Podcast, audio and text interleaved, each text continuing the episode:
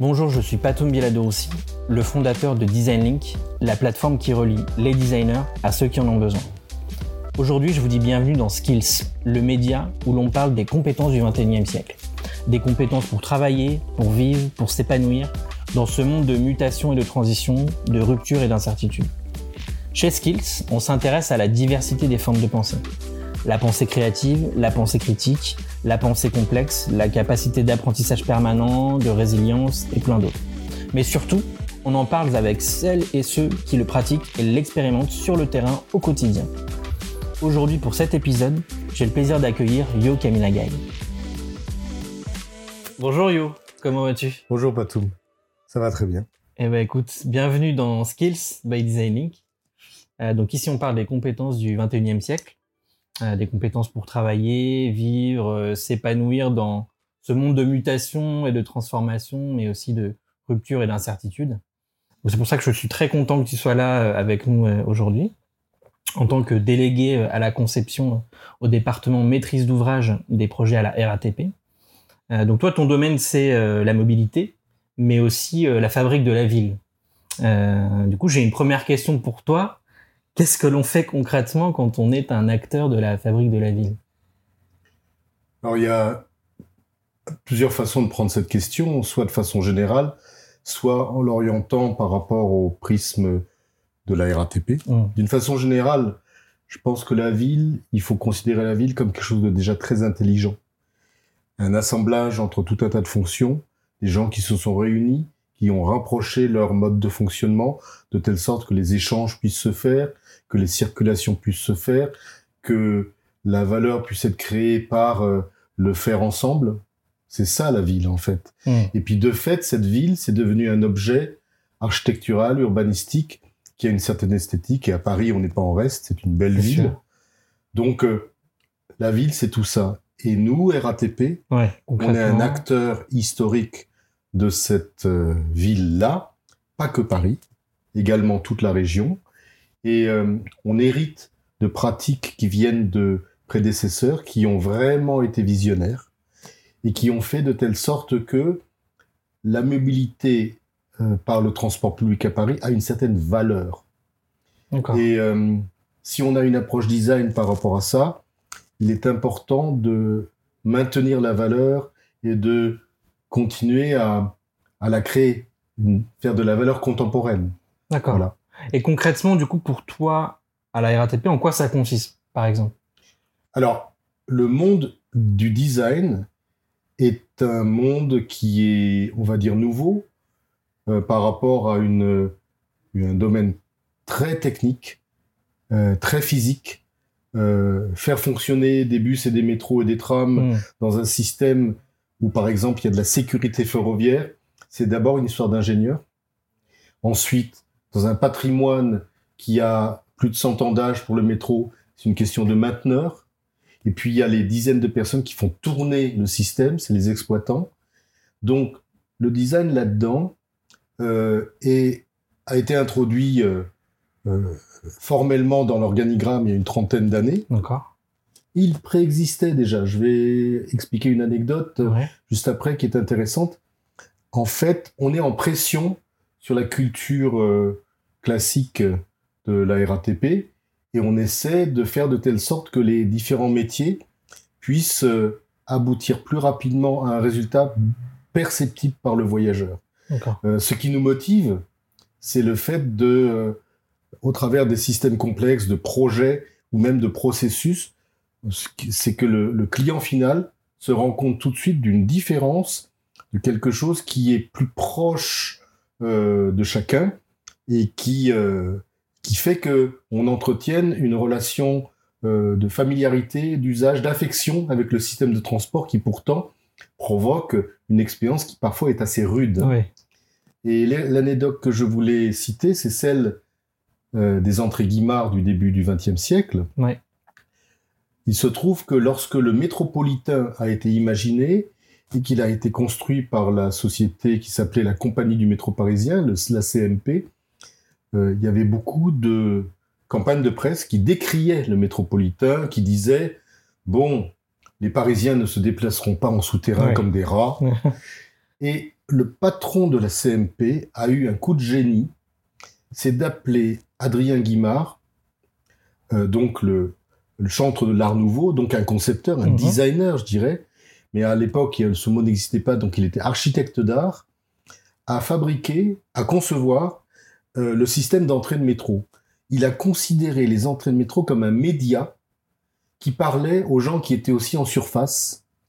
Et ce que aujourd'hui, en 2021, on considère comme une vieille chose, euh, tout à fait respectable, les, entrées, les entrées de métro au Guimard, en fait, était un, manifeste d'art contemporain. Acteur du changement, euh, voilà. conduite du changement pour les Parisiens. Et donc, Bénard était le premier design manager des transports parisiens qui a fait appel à un concepteur euh, d'exception pour créer quelque chose qui n'a pas été aimé, hein, puisqu'il y a eu 165 entrées, il y en a plus que 87 aujourd'hui, mais qui maintenant représente quelque chose qui a une valeur, puisque c'est classé monument historique, et même il y en a cinq dans des villes du monde. Ça a été exporté à la demande de ces villes. Donc on voit bien que en, fabriquant un morceau de ville qui s'appelle une entrée de métro, une bouche de métro, en fait, on crée bien plus que de la fonctionnalité. On crée euh, un imaginaire, on crée une appartenance, une culture, et c'est la responsabilité des entreprises de transport comme la RATP. Ça, c'est extrêmement intéressant parce que récemment, la RATP a, reformulé sa raison d'être, euh, qui est euh, notamment qui se finit par s'engager chaque jour pour une meilleure qualité de ville. Euh, c'est quoi la qualité de ville? La qualité de ville, c'est une nouvelle expression. Et j'aurais beaucoup de difficultés à, à, donner une définition très courte. Il n'empêche que le fait de créer une nouvelle expression en français interroge, et comme elle a du sens, elle provoque des, des changements de posture, des changements de regard sur ce que c'est que euh, la ville et, sur le rôle de la RATP. Cette raison d'être a été concoctée, aidée par des consultants, mais surtout à partir de d'une remontée de dizaines de milliers de collaborateurs de la RATP qui ont donné des idées qui ont été classées en huit domaines. Ces huit domaines ont été assemblés et il a été choisi cette raison d'être qui, euh, tu vois bien, n'est pas ancrée sur l'unique mobilité, mais qui est ancrée sur le fait que cette mobilité provoque quelque chose de bien à la ville. Et on va dire schématiquement qu'il y a deux domaines. D'abord, en créant de la bonne mobilité, ben, on a un système de circulation. Une ville, c'est un lieu d'échange, donc euh, si on peut pas y bouger, ça ne marche pas. Euh, et euh, c'est la première raison d'être classique, je dirais. Mais en fabriquant tous les artefacts du transport, c'est-à-dire les stations, les gares, les véhicules, les signes, tout ce qui fait sens et ce qui est perçu par les, par les populations, aussi bien les Parisiens, les Franciliens, mais les visiteurs, qui remarquent tout de suite euh, la particularité de Paris. Paris a un parfum différent en matière de transport public. Hein. Par exemple, les, les, pardon, les stations de métro à voûte blanche avec les quais latéraux. Un jour, une américaine m'a dit Oh yo, that's so Parisian. je lui dis Why Et elle me dit bah, Les quais latéraux, la voûte blanche, peu à peu, ça m'a interpellé. J'ai regardé avec des collègues ce que ça voulait dire. Et sur les 180 métros du monde, il n'y en a pas plus de 10 qui, ont, sont, qui sont sur cet archétype. Donc en fait, on est sur un objet architectural extrêmement original, culturel, qui a une force. Donc c'est pour ça que dans toutes les opérations de modernisation du métro, on ne veut pas le nier, on cherche à le valoriser par la lumière, par de nouveaux matériaux, euh, par une clarification des, des espaces. Donc euh, la qualité de ville, pour revenir sur la raison d'être, c'est vraiment le fait de travailler sur le bon fonctionnement de la ville, mais également sur le fait de, rendre la, la, ville elle-même euh, aimable, agréable, appréciable, le fait de cultiver l'émotion entre euh, tous les gens qui l'utilisent, les, ceux qui y travaillent, ceux qui y vivent, ceux qui y sont retraités, ceux qui vont à l'école, et euh, aussi les visiteurs. Voilà. D'accord. Mais alors du coup, quels sont pour toi les, les enjeux à avoir en tête pour justement rendre euh, explicite cette, euh, cette qualité de ville C'est-à-dire qu'on voit bien qu'il y a des dimensions euh, économiques, sociales, territoriales, culturelles. donc qu'est-ce qu'il faut prendre en compte Qu'est-ce qu'il faut avoir en tête quand on conçoit quelque part, quand on se projette dans cette qualité de ville? Je pense qu'on a on a été ambitieux en, adoptant cette raison d'être et on est encore en construction de ces KPI. Donc, euh, j'espère que le monde du design, en échange entre professionnels, pourra y contribuer parce que euh, moi, ce qui m'importe, c'est que la qualité de ville ne soit pas uniquement fonctionnelle.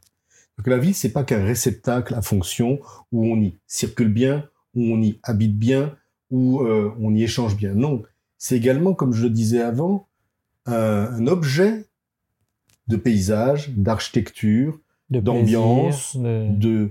c'est un objet culturel. Une ville, on est à Paris, on est à Vincennes, ou on est à Saint-Denis, on est à Villejuif, c'est pas la même chose que d'être à un autre endroit. On voit bien comment les collectivités territoriales sont menées par des dirigeants qui sont peut-être, qui tirent peut-être leur couverture à eux, mais en fait qui représentent une, un territoire. Une identité. Donc la ville, c'est fait de croisements, de territoires, et pour servir ça, euh, je dirais que il y a encore un travail de, de, construction des dimensions sur lesquelles il faut qu'on progresse. Et euh, bon, c'est en cours actuellement. Des idées du coup sur qu'est-ce qu'il faudrait mesurer, entre guillemets, dans la qualité de ville ou comment on pourrait le faire? Alors, la mesure, euh, il y a des mesures assez euh, classiques, techniques, comme par exemple les temps de transport. Il y a du temps.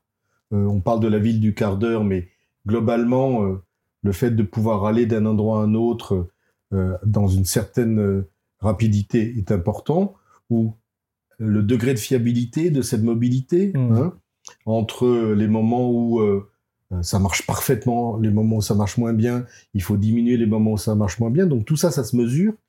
Et puis euh, l'enjeu, c'est d'arriver à rendre mesurable ce qui est un peu indicible, ce qui est trop qualitatif, qui ça n'aime pas les chiffres, mais il faut bien, il va bien falloir qu'on trouve une façon de le mesurer, parce que on voudra se se mesurer justement dans la progression là-dessus. Hum, hum, hum. c'est un chemin. Euh, fabriquer du coup la ville pour la pour la RATP, c'est aussi concevoir des des objets complexes, euh, des pôles d'échange urbains. Je vais dire autrement dit des gares. Euh, toi qui es à la conception du coup dans, dans un département de maîtrise d'ouvrage, comment est-ce qu'on fait ça? Comment est-ce qu'on imagine? Comment est-ce qu'on conçoit un objet aussi complexe quelque part qu'une gare? C'est intéressant que tu parles des gares parce que la plupart des politiques de mobilité des villes du monde parlent d'abord de lignes. Au lieu de parler des points, on parle des lignes. Il faut fabriquer de nouvelles lignes, il faut prolonger les lignes. Le Grand Paris Express, c'est 200 km de lignes. Le Grand Moscou, c'est deux nouvelles circulaires. Euh, en Chine, il y a eu 22 nouveaux réseaux de métro en 25 ans. C'est chinois, c'est dingue. Bon, partout, on fait des lignes. Euh, ou alors, on, prône les technologies. Le, numérique qui permet de provoquer euh, de, les véhicules autonomes, mmh. euh, le digital qui permet de faciliter euh, l'appréhension par les clients du système de transport, parce qu'on a parce qu'on appelle du MAS, mmh. Mobility as a Service. Bon, on est sur des technologies, on est sur de la vitesse, on est sur des lignes. Mais les lieux, là où les voyageurs sont en pain point par définition, mhm. puisque c'est eux qui bossent en montant les escaliers, en marchant ou en attendant un bus, leur tout ça. Bah, les pain points, ils sont, ces pain points là, ils sont pas assez sur le haut de la euh, de la pile des priorités.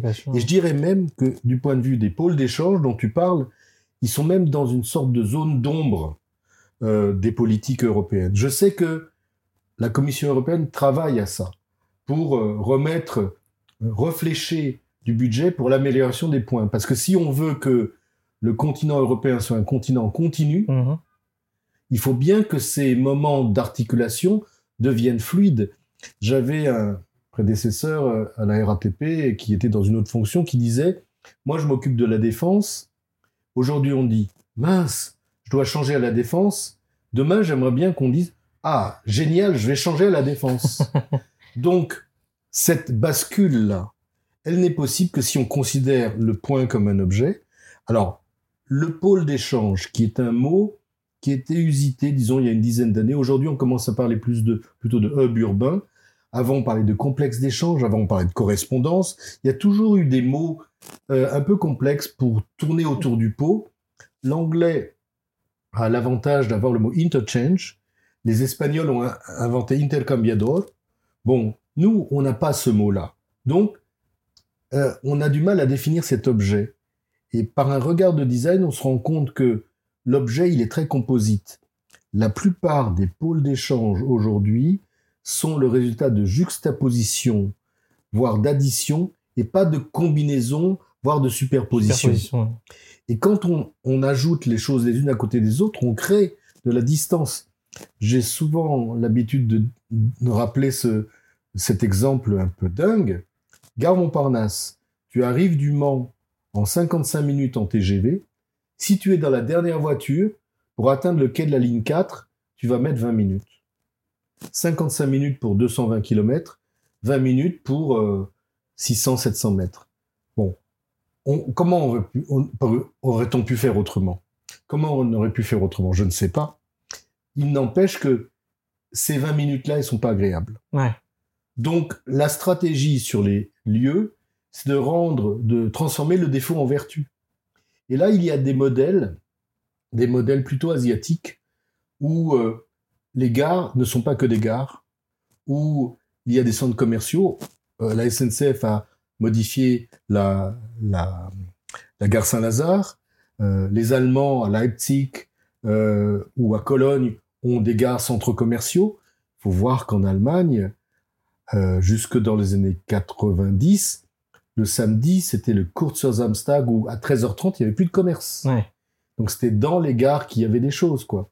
Bon, mais en France, on peut continuer cette histoire-là et faire de telle sorte que ces lieux-là deviennent des lieux de mix use, des, lieux de multiservice. Alors c'est ça, mais du coup avec la, mutualisation, la superposition des usages, ça crée du coup quand même une forme de, de complexité euh, assez importante.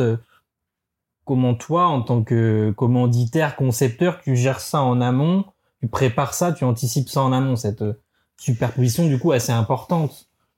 Alors, il faut être très prudent parce qu'il ne faut pas rompre la qualité fonctionnelle du transport.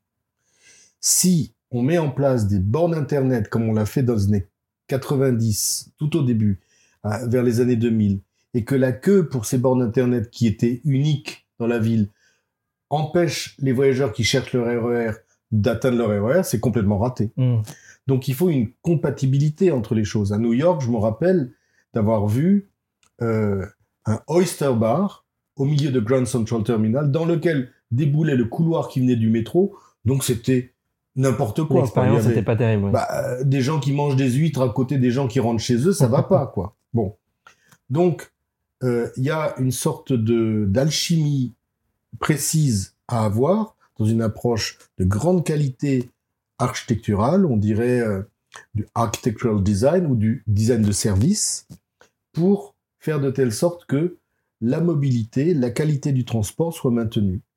Après, il faut rechercher également la solvabilité de toutes ces fonctions par la profitabilité pour les partenaires. Donc, s'ils viennent se brancher pour avoir des activités, il faut que il y a des, écosystèmes économiques, des business models à, réinventer aussi pour que ça colle. Voilà, je donne un exemple. Il faut qu'ils puissent faire des livraisons. Or, euh, à la défense, ça n'a pas été prévu pour, donc euh, les livraisons se passent à des endroits où il y a des bus qui passent, les, déchets, les poubelles, par où ça passe. Hmm. Donc cette logistique des, lieux est pas quelque chose de caché, c'est vrai, on n'est pas dans Brésil, quoi. il faut que ce soit la vraie ville qui soit traitée. Donc ce sont des nouveaux enjeux de complexité, mais complexité, ça ne veut pas dire compliqué. Hein. Complexité, ça veut dire fait de plein de morceaux dont le tout a un sens. Tissé ensemble. Étonnamment, on, on, oublie de penser que complexe et compliqué ont des sens opposés. Compliqué, c'est fait de plein de morceaux qui n'ont pas de sens, et complexe, c'est fait de plein de morceaux qui ont un sens. Donc il s'agit de fabriquer des ensembles complexes, intelligents, mais pour ça, ce qui est très important, c'est de disposer d'une bonne gouvernance. Parce que, euh, en fait, euh, il y a des frontières mhm. dans ces lieux-là. Et quand on fait une approche par le design, une approche par le design de service, on s'aperçoit qu'il y a quelque chose qui est très important pour le client, c'est la continuité du parcours. Euh, or, si les différents, différents si les différents touch points, si les différents morceaux de service ne collent pas, s'il n'y a pas de continuité, si c'est sans couture, bah c'est le voyageur, c'est le client qui va rabouter. Donc il va râler au bout d'un moment. Hein.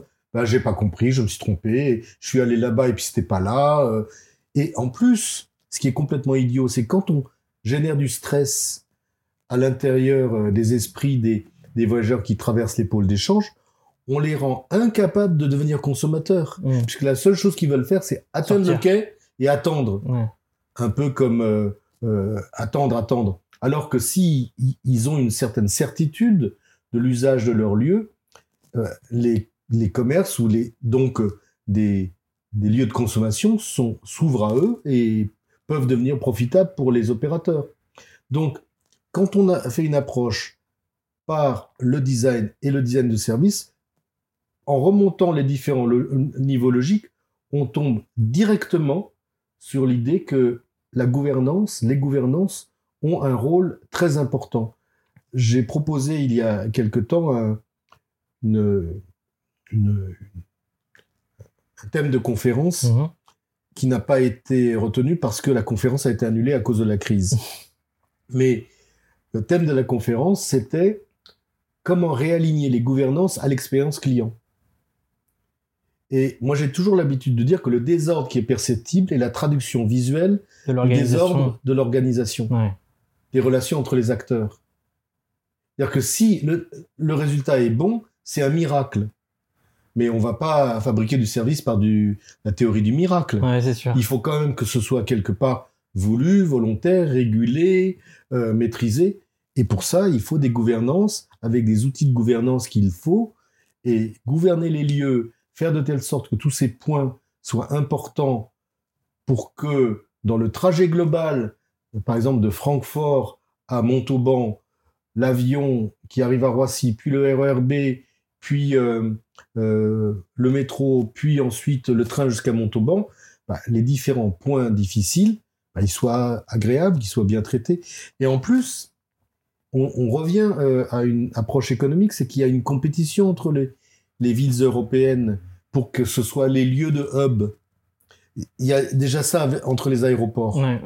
Mais les villes elles-mêmes peuvent être des lieux d'échange si vraiment, si vraiment euh, tous ces moments étaient faciles, euh, euh, aller de Francfort à Montauban via Paris, ce serait un plaisir.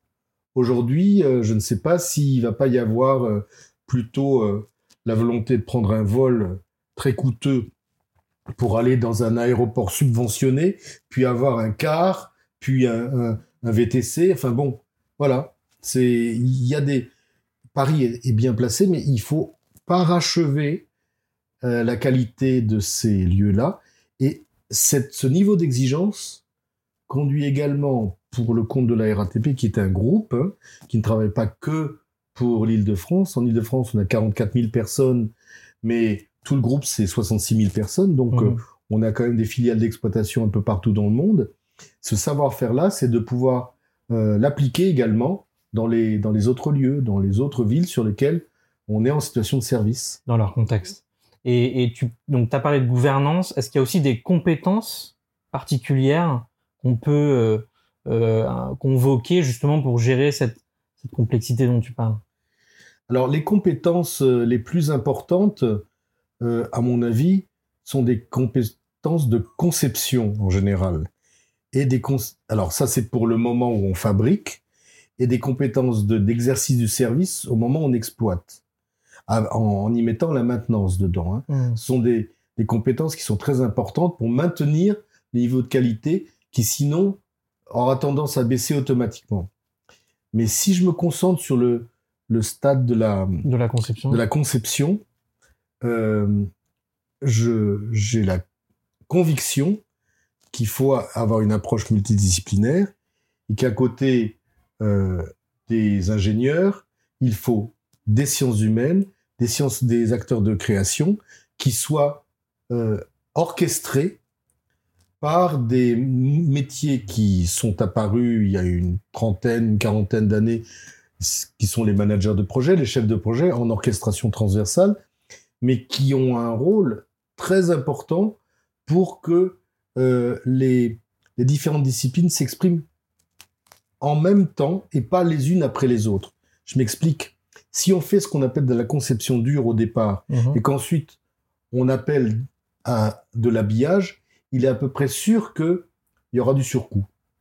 Si dès le départ on conçoit le dur en fonction de la façon dont ça sera présenté, présenté. ouais. il, il est vraisemblable que d'abord ça va conduire à innover dans les techniques de fabrication, mais surtout que euh, on garantit dès l'amont le fait que le service qui va être rendu va être plus proche des attentes des utilisateurs. Alors toi, justement, effectivement, tu es au département donc maîtrise d'ouvrage hein, des, des projets de la RATP. Donc, c'est quoi du coup ta vision du pilotage de grands projets ou du, du chef qui est le finalement le chef de projet de demain, quoi? Alors en français, le terme de maîtrise d'ouvrage, le terme de maîtrise d'œuvre sont très connus par ceux qui y sont et complètement incompréhensibles par ceux qui n'y sont pas. Parce que les mots se ressemblent. Mais la maîtrise d'ouvrage, c'est la responsabilité amont d'être propriétaire d'un projet, donc de définir son objectif, de se doter d'un budget, de définir un, un- un cadre calendaire, une temporalité, et de passer commande à une maîtrise d'œuvre pour que la maîtrise d'œuvre réalise. Le maîtrise d'œuvre, c'est le builder, mais avant, c'est celui qui conçoit la solution pour un programme. Le cahier des charges dans la méthode euh, française s'appelle le programme. C'est un mot un peu banal, mais bon. Euh, c'est- la rigueur avec laquelle euh, on fabrique le programme est essentielle. Tout à l'heure, quand je parlais de Guimard, quand Adrien Bénard, le patron de la CMP, a fait appel à Guimard, en fait, il avait un cahier des charges en tête. Il avait une intention stratégique qui est de provo- créer des entrées de métro originales et de créer de l'image, créer de la notoriété, créer de la modernité. Donc, c'était, c'est, c'est pas, c'est pas tellement l'art qui était important, c'était l'intention qui était importante. L'art a répondu à cette intention. Ouais, C'est le cahier des charges. Si je reviens à une maîtrise d'ouvrage des grands projets, euh, l'acte de, de programmation qui conduit à créer la plateforme sur laquelle l'ensemble des concepteurs et l'ensemble des réalisateurs vont travailler, c'est très important. Et l'activité de maîtrise d'ouvrage, c'est une activité euh, pluridisciplinaire. C'est un hub lui-même, c'est un hub professionnel euh, avec plein de disciplines et surtout c'est un régulateur parce que euh, le maître d'ouvrage n'est pas le client final. Euh, on a à la RATP en tout cas, on a des exploitants, on a des mainteneurs, on a les clients finaux, Mhm. on a le département commercial, on a notre autorité organisatrice Île-de-France Mobilité. Tout ça, ce sont, ce sont des acteurs qui ont des, des, des expressions de besoin. Et les expressions de besoin, parfois, elles sont contradictoires. Entre un besoin issu du commercial et un besoin issu de la maintenance, Ouais, c'est pas forcément souvent voire tout le temps contradictoires. Donc la régulation de l'amont est un- une des prérogatives de la maîtrise d'ouvrage. Et si je passe de l'autre côté, les, les porteurs de solutions technologiques ou techniques tout simplement, qui euh, innovent en permanence dans leur façon de faire, elles peuvent provoquer, proposer des choses qui se substituent à des choses classiques, mais il faut également les réguler parce que d'abord, il faut euh, euh, ne jamais descendre en niveau de sécurité, en, en- en qualité de, en fiabilité de la fourniture, et puis il faut avoir une réflexion qui est pas que pour l'inauguration. Il faut travailler en coût global. Donc Sur le Quel- long terme. euh, voilà, ouais. un, un- un porteur de solution qui apporte une solution 30% moins chère mais dont on ne sait pas si pendant 30 ans ça va coûter 30% de plus à l'exploitation et à la maintenance, ça ne va pas. Donc, euh, ça, c'est du dialogue euh, dans tous les sens. Et la maîtrise d'ouvrage, si j'ai utilisé le, nom de hub, c'est pas pour rien. C'est vraiment un lieu où euh, chaque individu va avoir à se poser des questions de, de régulation de l'amont et de l'aval. Et là-dessus, je pense que ça, c'est un métier qui est vraiment très important, mais que euh, un regard par le design, c'est-à-dire en, rappelant, en rappelant là-dedans finalement la part importante de la, perception par le client final, c'est vraiment très important. Parce que sinon... la euh, projection dans ce que sera, in fine, l'expérience vécue par le client final. Oui, je pense que c'est important que euh, les acteurs au cœur d'un projet et ça un peu comme image obsessionnelle. Qu'est-ce que ça va donner quand ça va être terminé? Comment est-ce que, euh, par exemple, ma famille, mes amis vont pouvoir me dire des choses Et, j'ai un souvenir très marquant. J'en ai plusieurs comme ça. Il, se trouve que j'ai travaillé euh, il y a très très longtemps sur euh, des sujets de matériel roulant et après avoir conduit alors j'étais pas en maîtrise d'ouvrage, mais j'étais quand même commanditaire c'était pas moi le designer. Euh, je faisais travailler des designers. Après la mise en service, je me rappelle d'un SMS d'un ami qui me dit merci Yo. Alors c'était pas moi, mais ce SMS, je m'en souviens très bien.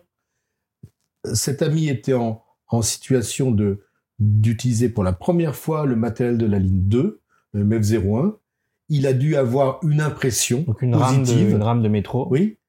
Et euh, je lui en avais parlé il a dû ressentir quelque chose jusqu'à ce qu'il envoie ce SMS. Bon, j'ai d'autres exemples comme ça. Je ne vais pas me mettre en avant moi, hmm. mais je sais que ce sont des moments où on, se sent très utile, très utile. Et là, euh, dans l'orchestre, enfin pas l'orchestration, mais dans l'ensemble des acteurs qui ont concouru à ce matériel roulant, je pense que le collaborateur qui est avec moi, qui pendant des années a fait pression pour que le projet du designer qui était avant-première soit maintenu, soit conservé, soit euh, évidemment il fallait qu'il soit transformé, qu'il devienne réalité, mais qui a fait pression, il a joué un rôle très important. Très clair, très clair. Du coup, on parle de finalement aussi de la part, la capacité à problématiser, à poser les bonnes questions, à savoir poser les bonnes questions. Euh, cet, art finalement euh, Comment on apprend à faire ça euh, euh, Comment on développe cette compétence efficace? Je ne sais pas si ça s'apprend parce que bizarrement, je suis plutôt dans mes dernières années de travail à la RATP et, je fais encore des formations et on, j'apprends des techniques de facilitation, des techniques de, de, travail collectif, mais je pense qu'il y a des gens qui n'aiment pas ça. Donc c'est pas la peine. Il faut aimer poser des questions finalement faut aimer euh, être ouvert euh, à des questions qui peuvent déranger, rebondir sur les, des avis, à la, euh, rebondir sur la confrontation entre des avis différents, en faire quelque chose, parce que si on est bardé de certitudes, c'est difficile d'avancer là-dessus. Bien sûr, il faut avoir des convictions, mais ces convictions doivent être très très profondes et après, euh, on peut pas imposer son avis par rapport aux ça, autres. Il y a une forme d'ouverture, d'humilité, de, dialogue, d'écoute. Euh, je veux pas utiliser trop facilement le terme d'humilité parce que euh, il peut être un peu démagogue. Hmm. Non, je pense que c'est une euh, une attitude d'ouverture et d'écoute et en même temps de synthèse. Hein. Analyse et synthèse en même temps. Dans la proposition, voilà. Parce qu'il faut toujours rebondir c'est pas la peine d'avoir écouté tout le monde si c'est pour que tout le monde se sépare en, disant mais qu'est-ce qu'on a fait aujourd'hui Oui, c'est ça. Il faut oser proposer quelque chose à la fin. Il faut, reconverger. C'est l'histoire du double diamant. Exactement. on ouvre, on referme, on ouvre, on referme. Refermer est important. Et là, il y a un engagement de responsabilité de la part d'un de quelqu'un qui assume un leadership. Et je pense que euh, les métiers du design euh, sont connus pour leur part aval c'est-à-dire la partie créative. Je fabrique un signe, je conçois un objet. L'architecte aussi euh, conçoit un espace, un bâtiment. Ça, c'est la réponse. Mais il y a également la première étape, l'amont. Comment il, comment il problématise, comment il se fabrique son, sa plateforme de questions pour pouvoir faire cet aval? Eh bien, cette partie amont, je pense que euh, les designers ont développé des méthodes sans trop le savoir et qui ont tout d'un coup été capturées il y a une vingtaine d'années par des gens qui ont transformé ça en design thinking, mm-hmm. au moment où le design de service était en train de naître. Et aujourd'hui, on se rend compte que c'est sacrément utile pour euh, euh, un peu remettre en cause des, des, des, processus de certitude qui ont des conduit parfois à des, à des échecs. À des aberrations. Donc, le fait de remonter en amont des, euh, des euh, pilotés par la, la, perception, c'est pas nul. C'est-à-dire que dès le départ, on va se poser la question de euh, la façon dont quelque chose qu'on concevoir va être utilisé, va provoquer un effet. Moi, je cite souvent Armand Actuel, qui est professeur au MINE et qui, qui vraiment a aidé beaucoup la RATP il y a une vingtaine d'années euh, dans la conception de ces méthodes innovantes. Et euh, il y a un texte de lui qui est très important, qui, je ne sais plus comme, quel est le titre exact, mais de la parure à la pointe, ou je ne sais plus comment ça s'appelle, mais il dit quelque chose qui était pour moi déterminant. À un moment donné, quand j'ai compris ce qui était écrit dans ce texte, quand il me l'avait expliqué, je me suis dit, bah oui, je comprends tout, je comprends pourquoi les gens ne se comprennent pas. En fait, le designer ou l'architecte et l'ingénieur sont tous les deux des acteurs de la raison conceptrice. C'est-à-dire qu'ils raisonnent pour concevoir. Ce ne sont pas des gens qui analysent, qui écrivent une critique et, qui euh, s'en tiennent là. Quoi. Hmm. Ils sont, ils avancent. Sauf que l'ingénieur va cacher ce qu'il conçoit par le calcul, et le designer va le concevoir par la, le cacher par la forme. Et si l'un et l'autre ne remontent pas au concept qui sous-tend euh, le, la forme qu'ils ont donnée, la forme ou, l'objet à concevoir, eh ben ils peuvent pas se comprendre. Ils peuvent, voilà. Et or, il n'existe pas d'école nationale supérieure du concept. Ça n'existe pas. Ça, c'est moi qui rajoute ça. Mais donc, en fait, viscéralement. Moi, je suis retrouver un langage commun finalement qui est celui du concept. Je suis ingénieur d'origine, j'étais formé aux ponts et chaussées, et tout de suite, je me suis rendu compte que ça suffisait pas. Euh, c'est que le, le, domaine de la certitude pouvait provoquer des, des, des, des incertitudes justement un peu plus tard.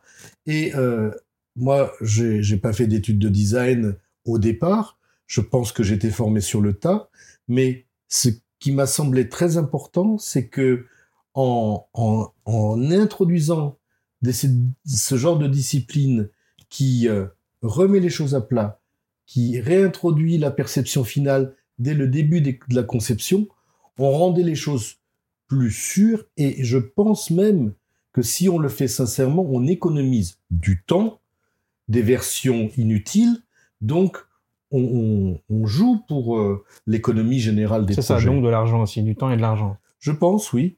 Euh, il se trouve que j'ai été commissaire d'une exposition de, design au lieu du design en Ile-de-France en 2012 qui s'appelait Sous les pavés, le, design. C'était une exposition dont le but était de voir quelle était la place des designers dans l'espace public, sachant que les espaces publics sont plutôt euh, le lieu des ingénieurs de la voirie, euh, des ingénieurs techniciens, des architectes, des urbanistes, des sociologues, mais pas tellement des designers. On pense toujours, le designer, ah bah tu fais ta signalétique et tu fais ta, ton mobilier urbain. En fait, en ayant interviewé tout un tas de gens, on a conçu une exposition où on mettait en avant huit skills, huit compétences du designer. Et je peux t'assurer qu'il n'y avait pas que la compétence d'innovateur ou de créateur euh, ou de de, euh, mobilisateur du développement durable, mais il y avait aussi la fameuse compétence de médiateur. Et ça, c'est clé. Euh, et là, je, je pense que je vais encore citer une autre personne qui est Brigitte Borja de Mozota, qui avait. Chercheuse aussi en design management. Voilà, qui, lors de la deuxième biennale du design de Saint-Étienne, avait écrit un texte qui n'a pas été très, très médiatisé, mais qui disait que vraiment, le designer avait un pouvoir parce que, comme il dessinait, il objectivait, il permettait la projection. Mais j'en ai tiré, moi, l'idée que quand on représentait les choses, finalement, on fait acte d'allégeance. Moi, actuellement, je suis beaucoup engagé dans le développement d'un système BIM pour la RATP. Pourquoi je suis euh, engagé là-dessus? C'est parce que je me rends compte que quand on dessine les choses, quand on provoque la représentation, la perception d'un modèle au travers d'une visionneuse, ça ne provoque pas le même effet sur les gens. Ça, donc c'est un jumeau numérique du bâtiment, hein, le BIM, c'est ça? Oui, c'est ça. Le jumeau numérique, c'est plutôt euh, ce qu'il y aura à la fin. Mais pendant l'acte de conception, le fait d'échanger par du modèle 3D provoque. Nous, on est des, des animaux en 3D. Oui. Donc, on a une perception du monde en 3D. Mais euh, le fait d'échanger sur des modèles en 3D. Ça sert de traducteur, de facilitateur entre. Voilà. Pour collaborer. Et, ça reproduit euh, quelques décennies après une, une constatation que j'ai eue avec Roger Talon. C'était drôle, c'était en 1900, dans les années 80. On était en train de concevoir le métro de la ligne 14 et de la ligne 1, le MP 89. Et je me rappelle de disputes sans fin sur euh, la forme, je ne sais plus sur quoi, sur les sièges peut-être, sur la lumière. Et puis, il avait été décidé de faire une maquette échelle 1. Cette maquette échelle 1 a été mise en place dans les ateliers d'Italie, euh, près de la place d'Italie. Et à ce moment-là, je me rappelle très bien d'une des premières réunions où tout le monde s'est réuni et les gens étaient calmes. Il chacun faisait acte d'allégeance à un objet commun. Faisait l'expérience de. Mais c'est-à-dire que il n'y avait plus de, procès d'intention. On constatait que Talon avait raison sur beaucoup de choses. Il a constaté lui-même qu'il avait eu tort sur certaines choses, donc il l'a dit. Ça a tout fluidifié. Donc, le passage par le 3D, que ce soit du réel en maquette ou du BIM. Par la représentation. Et, et ça, c'est la, c'est l'utilité d'un acteur de représentation. Le designer et l'architecte, ils ont le pouvoir de voir, de pouvoir de représenter. Il faut s'en servir. Donc, si on transcrit ça maintenant dans un univers de la mobilité urbaine, bah on s'aperçoit que euh, évidemment pas le jeune designer qui sort euh, d'une école, mais progressivement par un parcours euh, professionnel, il peut vraiment être utile dans beaucoup de domaines. Et euh, j'espère moi que le mot ingénieur qui s'est banalisé provoque on verra aussi des designers qui se banalisent quoi, qui ah bah j'ai mon designer dans mon service de ressources humaines, dans, toutes mon les service entreprises d'achat, dans mon service de, de contrôle de gestion. Euh, c'est sûr, c'est par exemple les workflows de contrôle de gestion que je vois, ils sont tellement peu ergonomiques. Mais comment est-ce qu'on peut souffrir à, contrôler les coûts Enfin, c'est pas possible. Et d'ailleurs, il y a beaucoup de trop de turnover dans ces métiers-là parce que c'est pas agréable. Hein. Donc, euh, je pense moi réellement que euh, le, le, métier de designer devrait être compris par les dirigeants comme une ressource qui peut bonifier beaucoup de métiers, beaucoup de professions. Voilà. Merci beaucoup, Yo. C'était euh, c'était passionnant. Bah, merci de m'avoir donné l'occasion de d'insister là-dessus. Euh, je j'y travaille depuis pas mal de temps à essayer de faire de telle sorte qu'au-delà du, du monde du transport, on puisse se dire mais quelles sont les entreprises qui ne comprennent pas que le design peut leur être utile? Vraiment, euh, comment peut-on euh, progresser sans design? Voilà. On peut faire cette phrase-là. Pas de transport sans design, pas d'entreprise euh, prospère sans design. C'est assez facile à dire, mais j'en suis convaincu. J'en suis convaincu aussi. Merci.